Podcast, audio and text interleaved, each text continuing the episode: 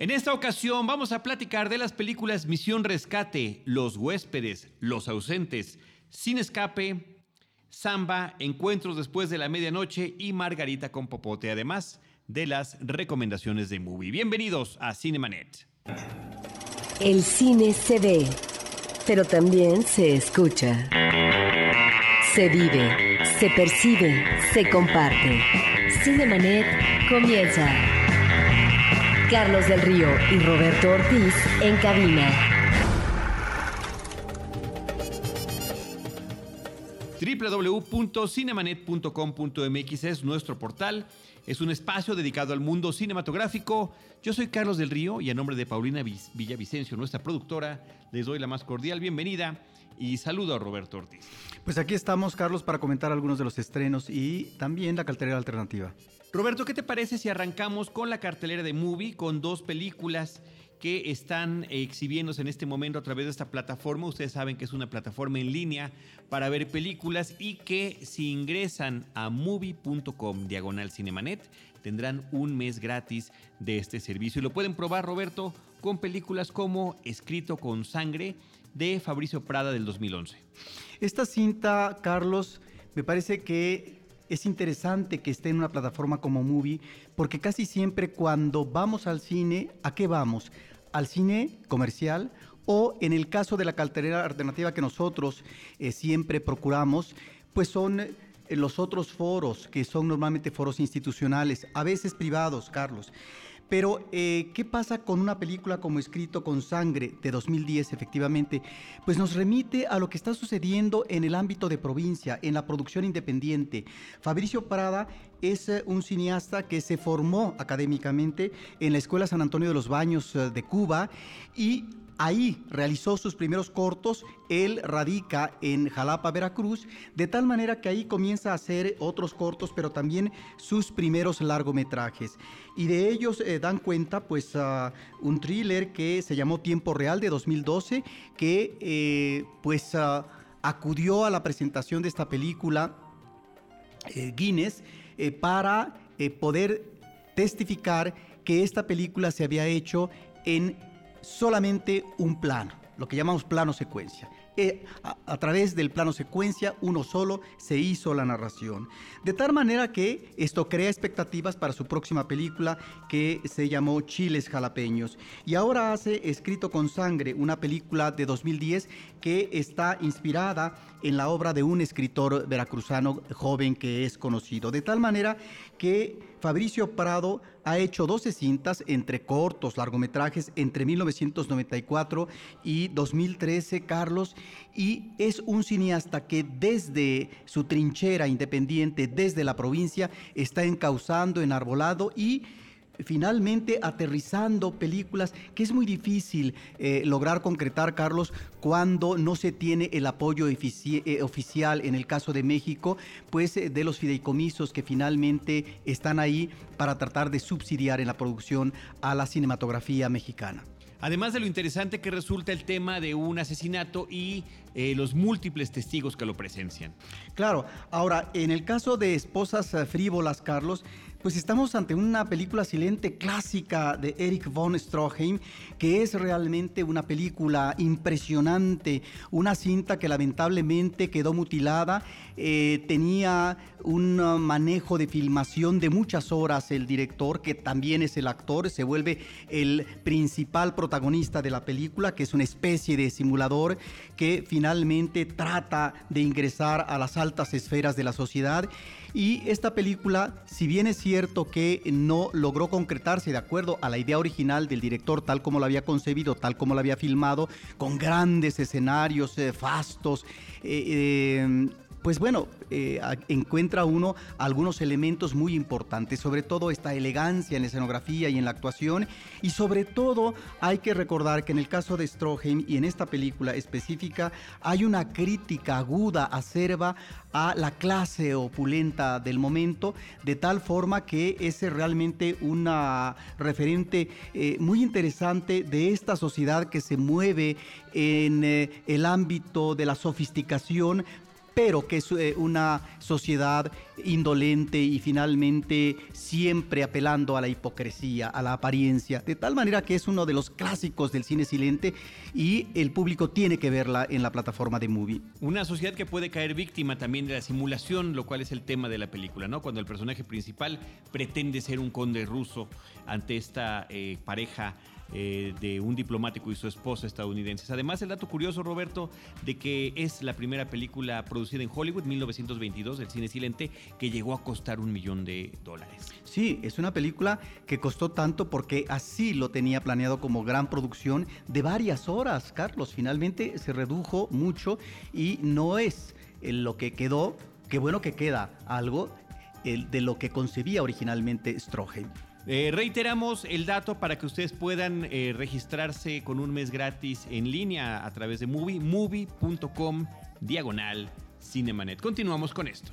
Películas en cartelera. Ahora le doy la bienvenida a mi colega Roberto Ortiz, compañero de Cinemanet, que eh, nos acompaña para hacer las recomendaciones de la cartelera de Movie.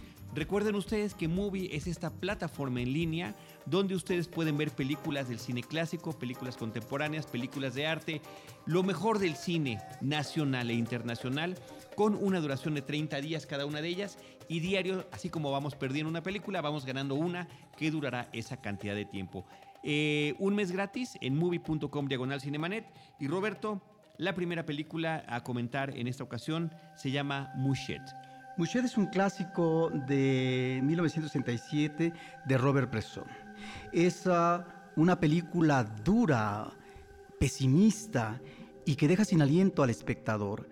Efectivamente, Robert Bresson es un cineasta que utiliza actores no profesionales, cuya narración es eh, de una gran sobriedad, en donde hay un distanciamiento con respecto al involucramiento emocional que pueda tener el espectador con los personajes, pero a final de cuentas, cuando observamos el itinerario de una chica de 14 años que vive en una situación difícil, con una madre enferma, un padre alcohólico golpeador, una sociedad inmediata, el entorno eh, al que ella acude que finalmente es hostil, bueno, es una chica que no tiene la mejor suerte del mundo.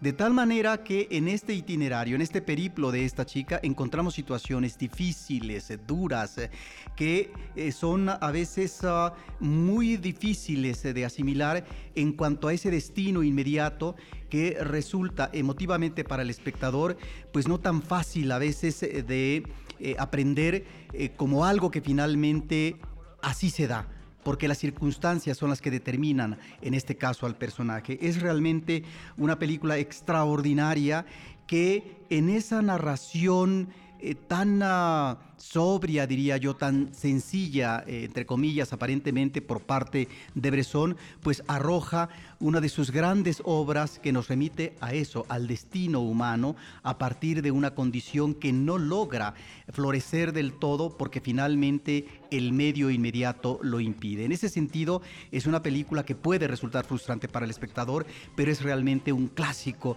eh, del cine francés en blanco y negro, Carlos. Robert Bresson, eh, de 1967. Roberto también está en la cartelera de Movie el documental Ayotzinapa, Crónica de un Crimen de Estado. Es un documental que está dirigido por Javier Robles, que tiene una larga trayectoria en el cine mexicano, pero es principalmente recordado por ser el guionista de Rojo Amanecer. Bueno, eh, una pregunta que a veces uno se hace es por qué tan pocos documentales sobre Ayotzinapa, eh, un suceso eh, sobre la desaparición de 43 estudiantes de una universidad rural en Guerrero que ensombreció al país.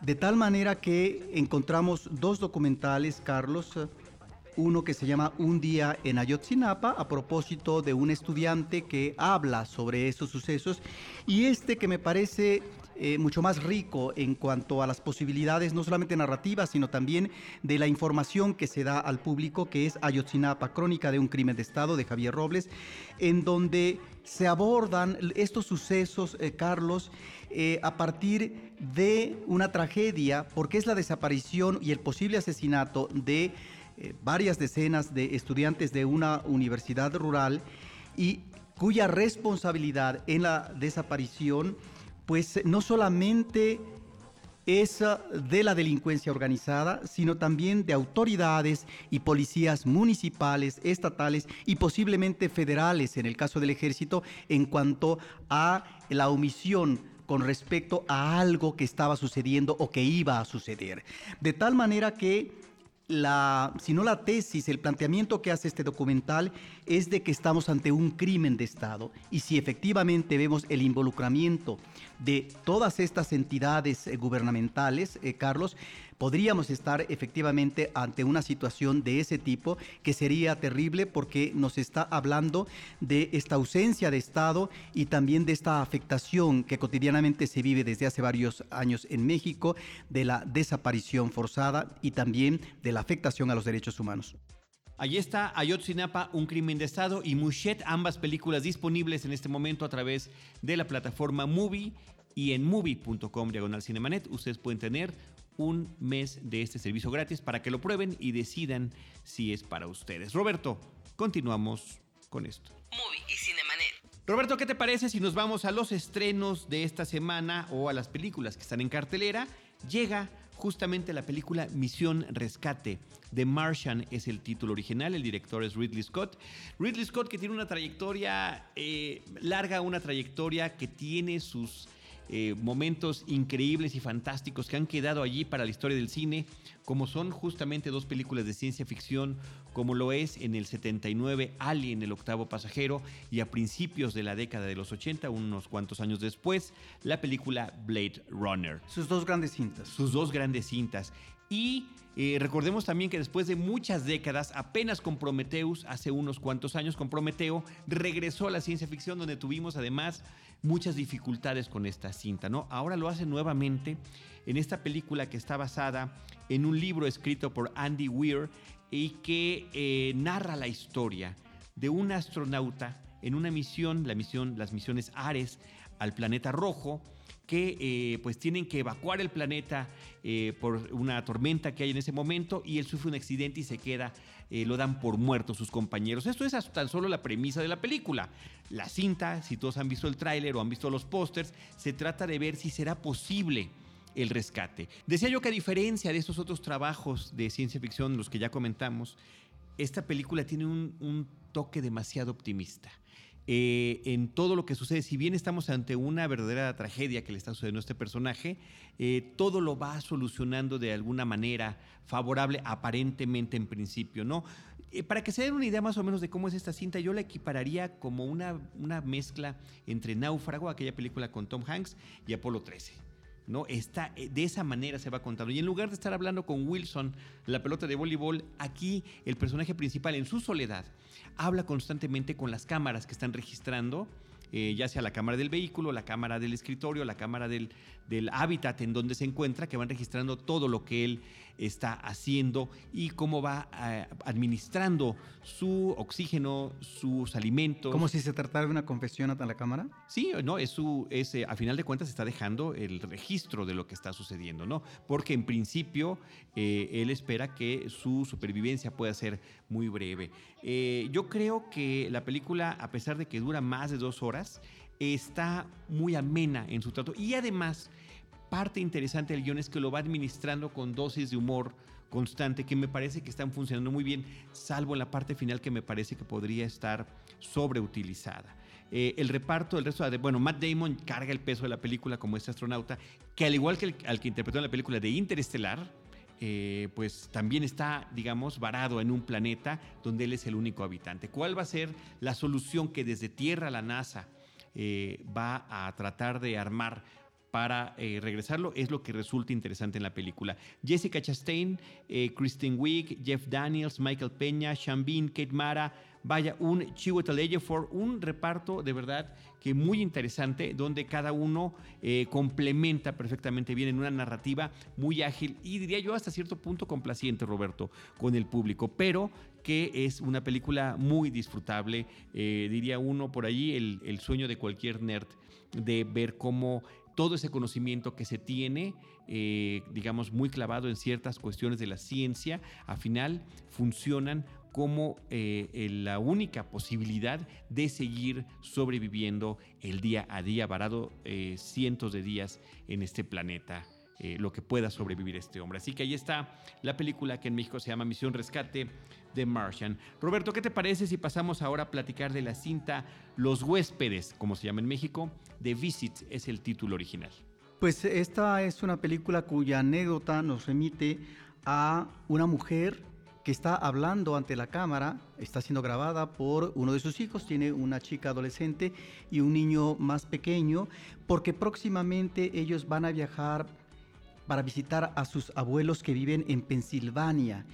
Y hay un interés por parte de estos chicos de grabar estas vacaciones de una semana con los abuelos, a los cuales desconocen, y con los que la madre, es decir, la hija de estos hombres ahora ya envejecidos, pues rompió desde que era una joven, salió de la casa y finalmente no ha vuelto a tener contacto con ellos. Ahí hay, por lo tanto, una incertidumbre sobre cuál fue el móvil eh, que impide o que impidió que se diera este reencuentro a través del tiempo de la hija con los padres.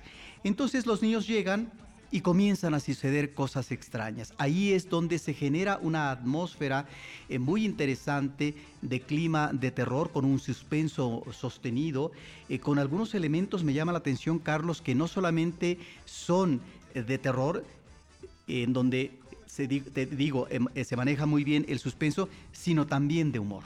Sí, fíjate que eso está muy bien administrado en la película y fíjate que además eso recae principalmente en la interpretación de estos jovencitos de la película. Y en, el, en el niño que se supone que la niña tiene 15, se supone que el niño tiene 13 años de edad. El director Shyamalan, pues eh, sabemos que tuvo un ascenso increíble en Hollywood a finales de los años 90 eh, eh, y que durante cuatro películas fue muy bien recibido por el público, como El Sexto Sentido, El Protegido, que a mí me encanta, eh, Señales y La Aldea. En cada una de estas películas, la constante era la vuelta de tuerca, una eh, sorpresa para el espectador que resultaba muy atractiva y de gran agrado. Después vendieron otras películas como La Dama en el Agua eh, y otras más que ya no empezaron a tener eco con el público hasta películas de encargo como La cinta después de la Tierra con Will Smith, es decir, de capa caída en los últimos años. Eh, Shyamalan, yo creo que se reivindica con esta película, con una película que evidentemente Roberto es de muy bajo presupuesto, utiliza esta técnica de justificar alguna cámara eh, como en el proyecto de la Bruja de Blair, que era la cámara en mano de estos que estaban supuestamente haciendo un documental y que se pierden en el bosque y demás. Aquí eh, todo está a través de las cámaras que utiliza la adolescente, es la perspectiva que tenemos de las cosas. En ese sentido, a mí ese tipo de, de narración nunca, nunca, jamás me ha gustado ni me ha parecido bien. Sin embargo, me parece que está muy bien lograda en esta película, aunque Shyamalan llega más de 15 años tarde a esta, a esta especie de moda donde muchos directores ya han incursionado. Eh, la maneja muy bien y creo que sobresale este relato que termina siendo una especie de cuento de hadas eh, como de Hansel y Gretel, ¿no? Porque esta casa de los abuelos es una granja que está alejada del pueblo eh, más cercano, que además está pues en, temporada de invierno. Prácticamente ellos están solos con estos abuelos a quienes nunca han conocido justamente por el pleito tan grande que se generó con su madre cuando ella salió de su casa. Aquí tal vez lo que tú dices puede ser un elemento favorable para el acabado de esta cita. El que haya sido una producción de bajo presupuesto que se aleja a otras películas suyas más recientes, inclusive dentro de la ciencia ficción, y ahora encontramos una película en un argumento donde él tiene mayor libertad y eso es interesante. Con respecto a lo que tú dices eh, de este manejo de la grabación de cámara casera por parte eh, de los personajes infantiles, efectivamente, cuando uno comienza a ver la película, piensa inmediatamente en películas donde el recurso se vuelve eh, un recurso narrativo manido, tramposo, artificial. Sin embargo, conforme avanza, conforme se desarrolla la historia, como tú también lo dices, Carlos, creo que queda muy bien justificado porque finalmente el que la cámara esté ahí desde el inicio con la madre y después con los padres es para lanzar una interrogante que tiene que ver con una búsqueda de la identidad por parte de los chicos con respecto a sus orígenes, es decir, qué hubo en la relación de madre con sus padres. Y por lo tanto qué tienen que entender ellos de esa situación y si algo finalmente es importante para lo que es el desarrollo de sus destinos. Y eso va resultando muy interesante y se torna, por eso la película se vuelve inquietante, eh, con una intriga muy bien urdida, en donde algunas de las entrevistas que se hacen, en este caso a la niña, pues resulta que hay recovecos, hay situaciones en donde no sabemos por qué esa conducta que está teniendo una chica de apenas 14 años, pero que muy seguramente tiene que ver con estas situaciones que mm, están soterradas y que ellos necesitan descubrir ahora. De tal forma que también la, la, película, la historia nos lleva a situaciones o a pistas falsas, Carlos, que ahí es lo interesante. Por supuesto, no vamos a hablar del final, pero eso es lo que hace sumamente atractiva la película, porque de repente uno podría pensar que ciertas conductas extrañas, anómalas, por parte de los abuelos, eh, de estos viejos, eh, tendrían que ver con la decadencia lógica que se va dando en eh, la tercera edad. De tal manera que estas relaciones difíciles ahí están de los niños con los viejos. Roberto, eh, sobre la vuelta de tuerca que la película lo tiene y tampoco es una sorpresa, me parece que está, a mí me pareció de una gran sorpresa, me parece muy bien lograda y me parece que efectivamente justifica la situación que nos ha estado eh, mostrando durante el desarrollo previo de la cinta. Eh, reitero lo que tú decías, excelentes momentos de suspenso, terror, muy buenas bromas, todas intercaladas en una película, me parece muy, muy amena y muy entretenida para el público. Sí, es una película en donde esta vuelta de tuerca que a ti te convence, eh, Carlos. o sea, que a ti no te convence. No, puede resultar polémica para otro tipo de espectador. Eh, porque eh, podría considerarse que a lo mejor este recurso puede ser un recurso em, manido en cuanto a estos finales del cine de terror, pero finalmente el público tiene la última palabra. Lo que sí es cierto es que es una película que hasta el final logra impactar y que en ese sentido es una película efectiva. Es realmente una película de atmósferas. Aquí es donde encontramos eh, la fuerza de este director con respecto a eh, lo visual de su cine y cómo maneja estos escenarios de una manera realmente inquietante. Roberto, vámonos a pasar de Los huéspedes a la película Los ausentes de Nicolás Pereda. Sí, este es un estreno que llama la atención, Carlos, porque se trata de un director que siempre ha manejado un equipo de trabajo y que además eh, sus películas las hace con uh, bajo presupuesto, de tal manera que es un cineasta que en los últimos tiempos ha tenido el reconocimiento de la crítica y ya su incursión en el ámbito internacional. Los ausentes es una película de 2015 que estuvo presente en el Festival de Morelia y en donde eh, observamos a un anciano de más de 70 años que vive en la costa sur del Océano Pacífico en México y que comienza a tener dificultades con respecto a la propiedad de su terreno, su casa hace los trámites, pero no encuentra eh, una solución favorable, de tal manera que él tiene que ver cómo derrumban eh, su propia casa. Eh, de alguna manera estamos viendo que se desprende al perder la propiedad. Y esto, a continuación, en términos de destino, pues es la búsqueda de él, de unos parientes, eh, para estar eh, con ellos en algún momento, aunque no como estancia definitiva.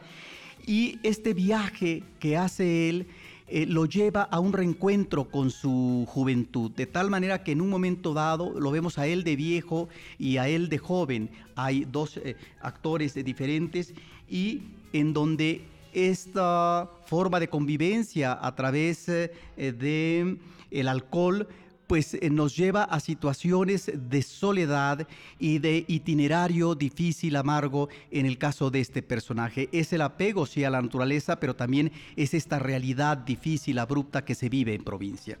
Roberto, vamos a pasar de la película Los ausentes a la cinta Sin escape, No Escape es el título original, una película de John Eric Dowdle. Él es el responsable de haber filmado el remake eh, en, en inglés de la película Rec, que se llamó cuarentena. No Escape, Sin Escape es una película básicamente de acción de una familia de estadounidenses, eh, papá, mamá y dos hijas pequeñas, que llegan a un país ficticio de Asia por intereses laborales del papá. Él va a trabajar en una empresa que trabaja con recursos naturales y eh, particularmente con el tema del agua potable. Justamente cuando llegan hay una revuelta social, un golpe de Estado, donde eh, el pueblo enardecido eh, está ejecutando a cualquier extranjero que se encuentre. Y a partir de ahí, la película es un viaje eh, terrible para esta familia tratando de salir del país. Es una película que los persigue cámara en mano y que en ese sentido toda esa parte me parece que es muy eficiente, funciona muy bien y nos logra tener verdaderamente mortificados por el devenir de esos personajes, sobre todo si alguien tiene hijos sabrá que se siente aún todavía peor. Yo creo que lo lamentable de la cinta es esta crítica social extraordinariamente light a, los, a la situación social, política, económica de los intereses de otros países en lo, que, en lo que es el tercer mundo o como en la misma película le llaman hasta el cuarto mundo, ¿no? Eh, en este caso en particular, lo menciona algunos de los personajes, son intereses de Estados Unidos y Gran Bretaña en este país y bueno, cuando eh, eh, sucede este golpe de Estado, pues eh, hay esta revuelta y lo peor de la humanidad, como siempre, sale a relucir con crueldad innecesaria en este caso. ¿no? la película está protagonizada por Owen Wilson y Lake Bell como los padres de familia y Pierce Brosnan como un británico que intervendrá también ahí me parece que el guion es, es, un poco tramposo porque hay muchas coincidencias y casualidades para que ellos puedan terminar al lado de él que de alguna manera es un hombre que puede apoyarles en esta situación. Así que ahí está la cinta No Escape sin escape. Roberto, tú tienes todavía una película más que comentar del tour de cine francés, la película Samba. Sí, del Tour de Cine francés y de talento emergente. En el caso del Tour de Cine francés, eh, Samba es una eh, película que eh, nos remite a un personaje negro que es originario de Senegal que se llama Samba y que tiene problemas porque es un inmigrante, ilegal en eh, Francia, de tal manera que él tiene que sortear ¿sí? Eh, su situación, que en principio no suena muy favorable, y si bien la película es, ah, muy melodramática y que inclusive, eh, digamos, plantea un final feliz, bueno, hay por ahí una relación que tiene él con una chica en estado depresivo, que es toda una ejecutiva, y que finalmente es una especie de renacimiento por parte de ella a la vida a partir de que entra en relación con este hombre de Senegal. Aquí lo interesante, eh, Carlos, me parece, es cómo vemos la condición laboral y personal de los migrantes, que lo mismo pueden ser del Congo, que de Senegal, eh, que de algún país árabe, etcétera. En principio sus trabajos son efímeros, a veces hasta de un solo día o una sola noche, con pagos exiguos, en donde finalmente están siempre en la zozobra de si va a llegar la policía para eh, inmediatamente intervenirlos y regresarlos a sus países. Y bueno, son años de vida, sí, Carlos, pero en una atmósfera eh, de gran inseguridad, de miedo, temor, porque finalmente están sí ahí para trabajar, para sobrevivir y para llevarles dinero a las familias. Me parece que esa parte eh, tiene como un buen registro y es, me parece, lo más interesante de la película. Y rápidamente con respecto a talento emergente, hay dos películas que me parecen muy interesantes. Una, Encuentros después de la medianoche, una película de 2013 con guion y dirección de Jean González, que anteriormente era crítico de cine y se decide ser cineasta y hace una película sumamente interesante. Varios personajes, siete, se reúnen para una noche de orgía y al lugar asisten cuatro personas que son llamadas, tal vez esto podría ser emblemático, una se llama la perra, otra la estrella, uno el semental y otro el adolescente. Quienes convocan son eh, un joven y una mujer ya madura con el sirviente, que es un travesti, y finalmente, más que una orgía, más que una representación visual del desenfreno sexual, lo que encontramos aquí son momentos confesionales por parte de los personajes en donde encontramos que situaciones de soledad, de falta de sostén existencial, en donde cada uno en su narración eh, habla de la ausencia del hijo, de la búsqueda de la madre, eh, de la soledad, del sometimiento, del desenfreno sexual, eh, cuando finalmente no hay un vínculo real, amoroso, afectivo con las demás personas es eh, una visión, diría yo, no tan optimista la que nos da el director y cómo a partir de una puesta en imágenes sumamente interesante en interiores, donde solamente el exterior se da eventualmente y en la parte final de la película, este manejo de la representación en interiores y cómo eh, juega un papel importante en la, digamos, esta escenografía en principio escasa, eh, es a partir de estos personajes abordar situaciones de la condición humana. Es un trabajo sumamente interesante y finalmente Carlos Margarita con Popote es una película de 2014 de la India. Eh, cuyo guion y dirección es eh, de Sonali Bose y Niles Manillar, espero pronunciarlo bien. ¿A qué nos uh, lleva esta película? A una jovencita que tiene parálisis cerebral y que por lo tanto tiene dificultades para poder eh, no tanto relacionarse porque ella estudia, sino para lograr cubrir sus eh, satisfactores eh, que ya digamos están ah, notando que es la satisfacción de la sexualidad, de qué manera se puede acercar o no emocionalmente y sentimentalmente con un joven, etcétera. Bueno, su viaje a los Estados Unidos para estudiar cuestiones musicales, porque ella es compositora, bueno, la llevan a experimentar relaciones no solamente heterosexuales, sino también lésbicas, de tal manera que esta cinta, no obstante su esquema melodramático, apunta a estas dificultades de un personaje minusválido, pero que finalmente está en una búsqueda constante de poder reivindicarse y poder encontrar los satisfactores que el destino finalmente eh, debe, deben estar ahí para que ella los pueda recoger. Eh, las películas comentadas en este episodio, Margarita con Popote, Encuentros después de la medianoche, Samba, Sin escape, Los ausentes, Los huéspedes y Misión Rescate. Roberto, además de las películas recomendadas por Movie, Escrito con Sangre y Esposas Frívolas. Eh, con eso concluimos el episodio. Recordamos a ustedes nuestras redes sociales, arroba Cinemanet en Twitter, facebook.com diagonal Cinemanet, Cinemanet 1 en Instagram y Cinemanet 1 en YouTube. Y por supuesto, nuestro portal www.cinemanet.com.mx. En cualquiera de esos espacios, nosotros les estaremos esperando con cine, cine y más cine.